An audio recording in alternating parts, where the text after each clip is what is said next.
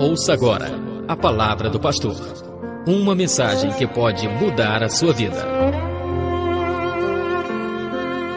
Eu convido você para abrir a sua Bíblia em Efésios capítulo 1 e nós vamos falar sobre a igreja, o povo mais abençoado de Deus.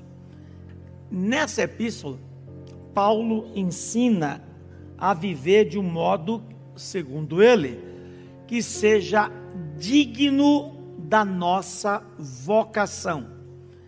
Efésios capítulo 1, Paulo, apóstolo de Cristo Jesus, por vontade de Deus, aos santos, porque os crentes, membros de uma igreja, na Bíblia, a igreja está sempre em um local, a igreja visível. Tem gente que diz assim: ah, eu faço parte da igreja invisível. Ué, eu, o invisível tem que estar visível em algum lugar. Acontece que alguns não são visíveis em lugar nenhum. Quando a pessoa fala assim, é ele está dizendo o seguinte: Deus me vê. Você não vê, mas Deus me vê. Mas na Bíblia, a igreja invisível, que só Deus vê, né? Que, que Deus sabe quem faz parte dela, ela é visível em um lugar. Aos santos que vivem em a igreja está em um lugar, em Éfeso, em Colossos, em Filipos, em Laodiceia. Lembra as cartas de Cristo? Cristo escreve e manda entregar aos santos, santos no sentido aos separados de Deus, que o servem ali. Então a igreja, ela tem que estar visível. Então, Paulo é o escritor, e o destinatário desta carta é, ele se identifica, quem está escrevendo sou eu, apóstolo Paulo, por vontade, eu não sou apóstolo por minha vontade própria, aos santos que vivem em Éfeso, santos e fiéis, porque uma igreja é formada eh, de pessoas compradas pelo sangue de Cristo e salvos para serem santos, vocês vão ver, e serem fiéis a Deus. É um casamento do Senhor com o seu povo, que nós estamos como tema o povo mais abençoado, mais rico, mais privilegiado do mundo é a igreja. E quando eu me refiro à igreja, eu me refiro aos salvos aos lavados, não a igreja institucional, mas a igreja que é corpo vivo de Cristo. Pessoas que foram resgatadas, libertas, conheceram a Cristo, nasceram de novo, foram batizados em nome do Pai, do Filho e do Espírito Santo e faz parte e servem em meio a um corpo visível. Esse é o sentido da palavra do apóstolo Paulo em Efésios, capítulo 1. E aí, ele diz assim: graça a vós outros e paz, uma saudação dele, da parte de Deus nosso Pai e do Senhor Jesus Cristo. Essa é a saudação dele. E ele diz: e é esse Deus que nos tem abençoado com toda sorte de bênção espiritual nas regiões celestiais em Cristo. Não tem povo mais privilegiado na terra do que esse que eu estou me referindo, que o apóstolo Paulo destaca. Por isso que essa carta é chamada de carta magna da igreja nós somos abençoados com toda sorte de bênção. Porque assim como ele nos escolheu nele antes da fundação do mundo, para sermos o quê? Santos, ou seja, separados da imundice, da sujidade, das trevas, do porão das trevas, da iniquidade, da escravidão do pecado irrepreensíveis perante ele e ele amou. Interessante que nesse texto tem aqui algumas verdades que eu quero ressaltar. Fica claro em Efésios capítulo 1 que antes de Deus projetar a criação, ou seja, antes de Deus pensar em criar o mundo, quando eu falo mundo é reino mineral, vegetal, galáxias, enfim, é, é, tudo que compõe é o sistema interplanetário e a Terra, propriamente dita, onde nós vivemos, nosso habitat, ele pensou, planejou criar a criatura primeiro, que a Bíblia diz que ele planejou o homem antes da fundação do mundo. Ora, se ele planejou antes da fundação do mundo, fica bem claro que antes de criar o mundo, ele planejou a criatura, para depois ele planejar a criação. Criação, quando eu falo, é o cosmos, o mundo. Ele planejou o seu povo, plano A, que foi infelizmente cancelado. O plano A era uma nação para impactar as demais nações e a nação seria a nação de Israel, que eles não entenderam. E aí tem o um plano 2, que é o que? A igreja. Antes da fundação do mundo. Isso é revelado pelo Espírito Santo ao apóstolo Paulo. E quando Deus planejou a igreja, para dar continuidade ao seu plano e ao seu propósito, que não pode ser mudado, os propósitos de Deus são eternos. Os propósitos de Deus não mudam. E ele não mudou. Continuou perseguindo em seu plano. Ou seja, formar um povo especial. E o povo agora chama-se o quê? Igreja. O povo mais abençoado do mundo. Com todas as bênçãos, para sermos o quê? Santos para sermos santos, irrepreensíveis. Essa é a meta, esse é o propósito de Deus, esse é o plano de Deus, inquestionável nesse texto. E nos predestinou para Ele, ou seja, essa é a vontade absoluta de Deus, que sejamos possessão dEle, Ele nos adota como filhos, não mais criaturas, agora filhos. Porque no primeiro plano, só as doze tribos de Israel se consideravam o quê? Parte do povo de Deus, por serem descendentes dos grandes patriarcas e por serem descendentes do pai da fé, em primeiro lugar chamado o quê? Abraão. Inclusive eles disseram a ele: Nós somos descendentes de Abraão. Aí Jesus Cristo disse: Olha, o fato de vocês serem descendentes de Abraão, porque até essas pedras eu posso transformar em descendentes de Abraão. Como eles não entenderam nada e rejeitaram a Cristo, então o Senhor nos adotou e nós não somos descendentes de Abraão, nós não somos descendentes de Davi, e aí a situação foi transformada com a vinda de Cristo e em Cristo, a Bíblia diz: a todos quantos o receberam, João capítulo 1, deu-lhes o direito que nós não tínhamos de serem chamados filhos de Deus. O apóstolo Paulo diz em Efésios capítulo 1 que nós somos adotados de filho por meio de quem? Olha só, eles, Abraão, Isaac, Jacó, Davi, nós, através de. De quem? Por meio de quem? Só temos um. A ligação nossa é por meio de Jesus Cristo. Você foi feito filho e se torna filho através de Jesus Cristo. A mediação, a adoção, só através de um. Você se torna filho por meio de Jesus Cristo. Não porque minha avó era era uma crente, ótimo, amém. Abençoada vovó.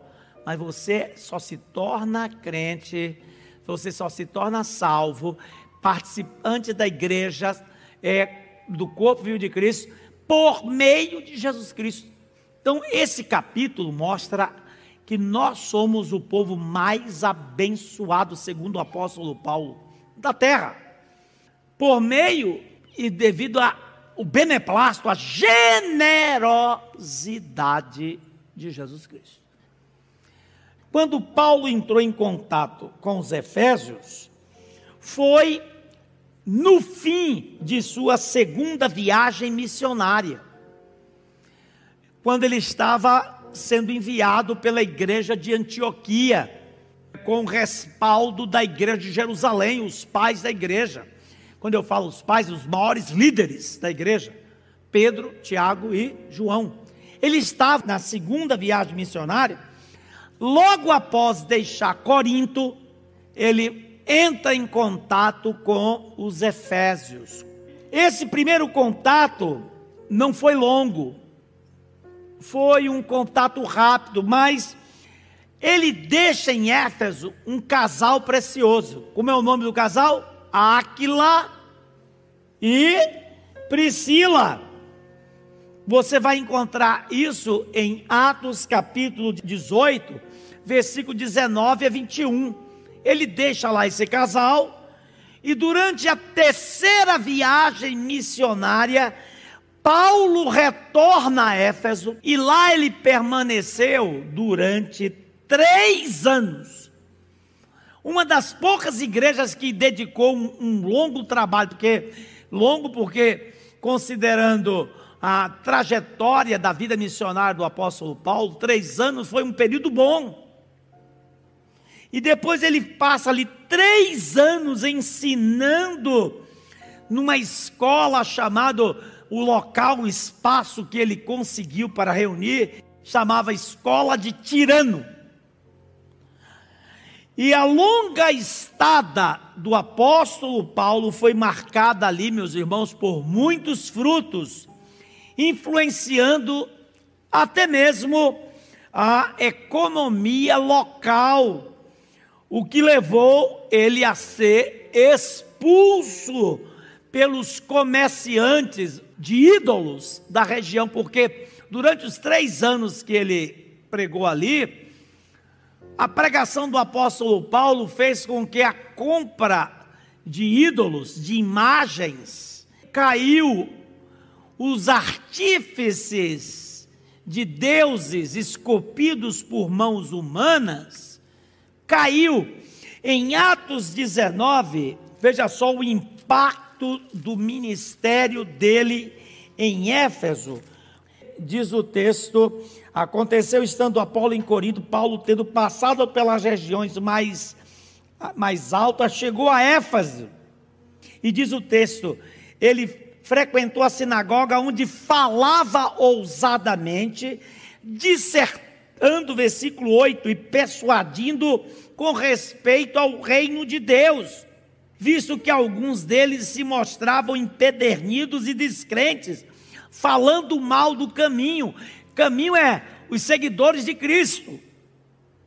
Paulo, então, apertando-se, ele separou os discípulos e passou a discorrer diariamente ali, ali, ó, na escola de Tirano.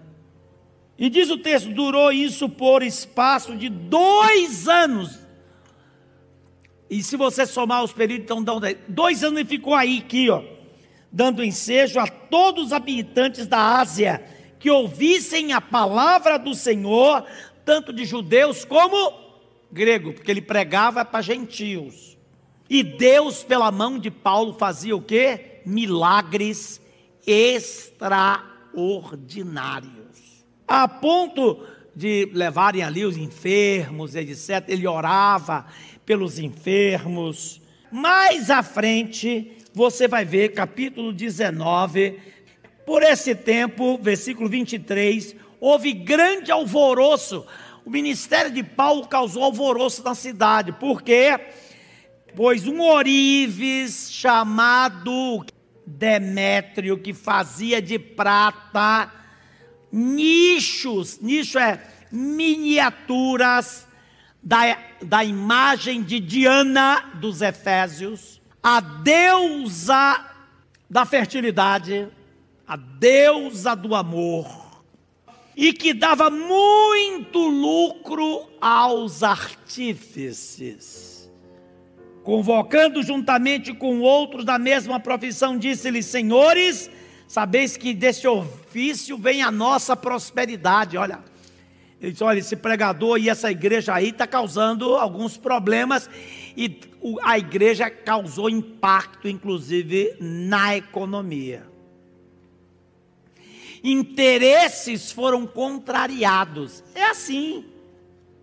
Acontece o mesmo em nossos dias. A igreja é vista por muitos contra seus interesses. A igreja desenvolvendo o seu ministério vai impactar o que? O pecado institucionalizado, o pecado industrializado, o pecado comercializado. A igreja, cada vez mais que alcançar a comunidade, é menos um para o quê? Se embriagar. É menos um para dar menos lucro ao quê?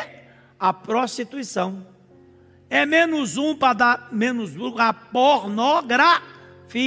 É menos um no tráfego de drogas, comprando ou sendo parte do tráfego. Essa pregação aí, essa igreja aí está causando problemas. Vocês sabem que daí é que vem nosso quê? Prosperidade. Quem disse isso? Demétrio, o chefe desse tipo de comércio, que tem em nossos dias também. E estáis vendo e ouvindo que não só em Éfeso, mas em quase toda a Ásia, este Paulo, este, este Paulo, tem persuadido e desencaminhado, ok? Muita gente, interessante, né? desencaminhado para quê? Para libertá-los da idolatria e libertá-los, inclusive, dos cultos a Diana que envolvia prostituição lá no templo afirmando não serem deuses, ele afirma que os nossos deuses não são deuses. Ele está afirmando não serem deuses os que são feitos por mãos o quê? Humanas. Ele está dizendo lá, hoje diria assim: Paulo está pregando um discurso de ódio, que agora é assim. Você contesta e mediante a contestação, é, é, agora é, eles são negacionistas. Pronto, nós estamos negando que esse Deus não é Deus. Então são negacionistas. Ele está dizendo que os deuses nossos não são deuses.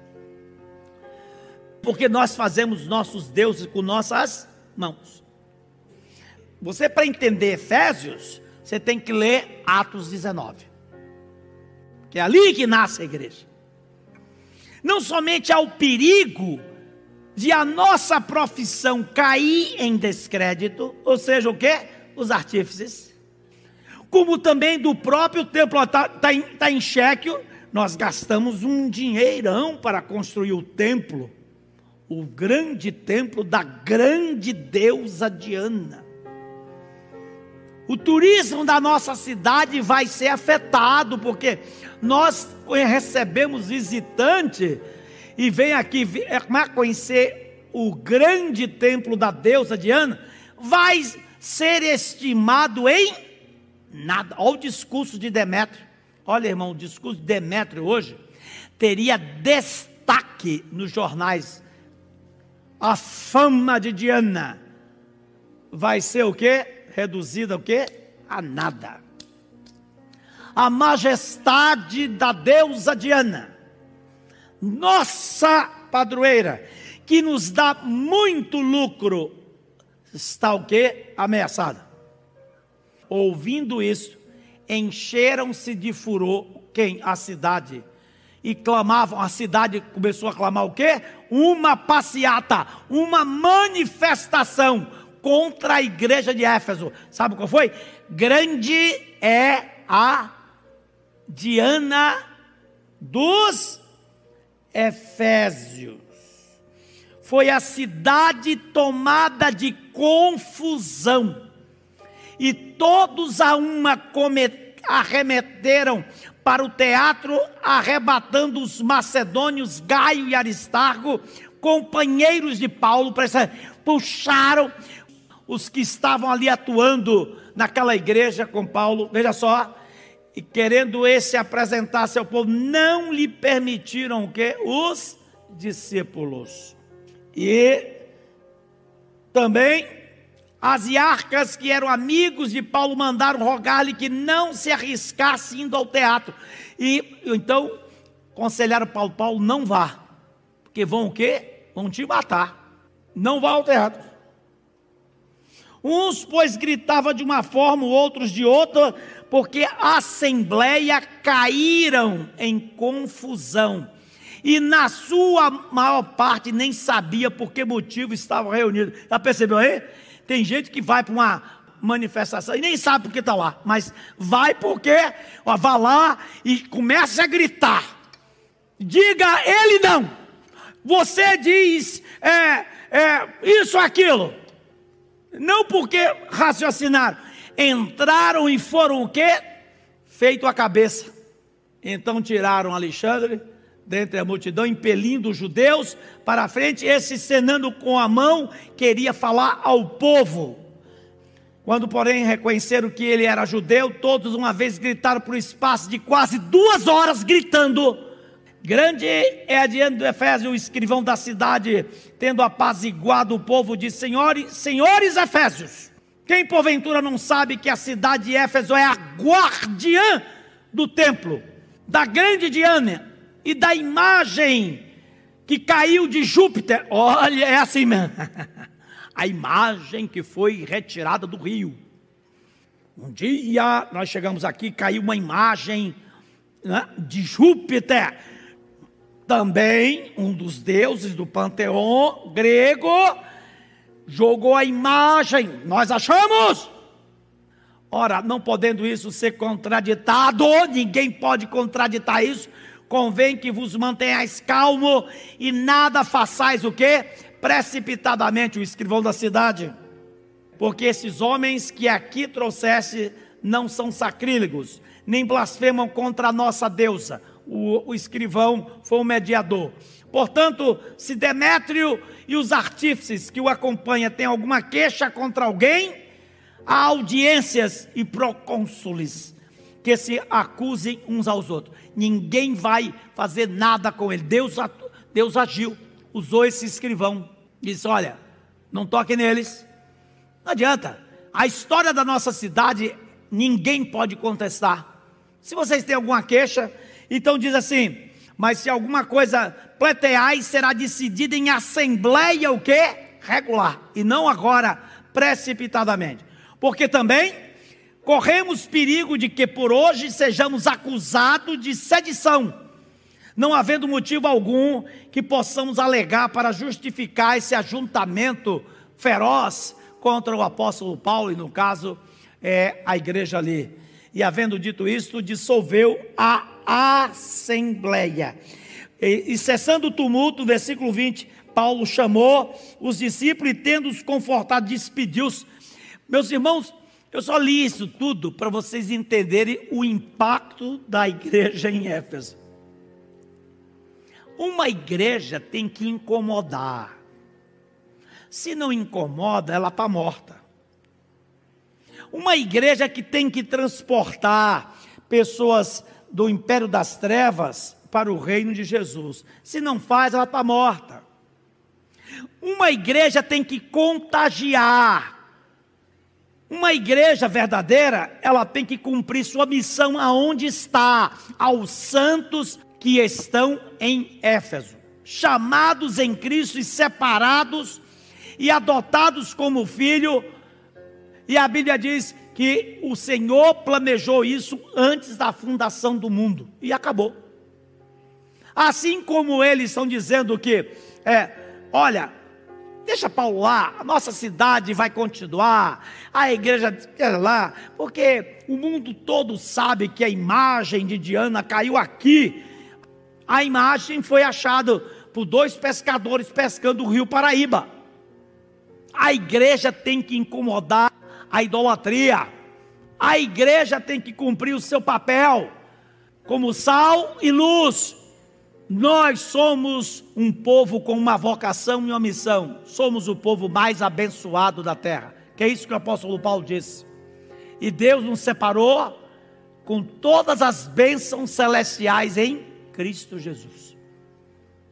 Se sintam privilegiados ser parte do corpo vivo de Cristo, sua igreja, e nós vamos caminhar o livro de Efésios para encontrar verdades preciosas, a fim de solidificar nossa fé e termos cada vez mais ousadia no cumprimento da nossa vocação, da nossa missão como igreja do Senhor e que Deus os abençoe. Amém.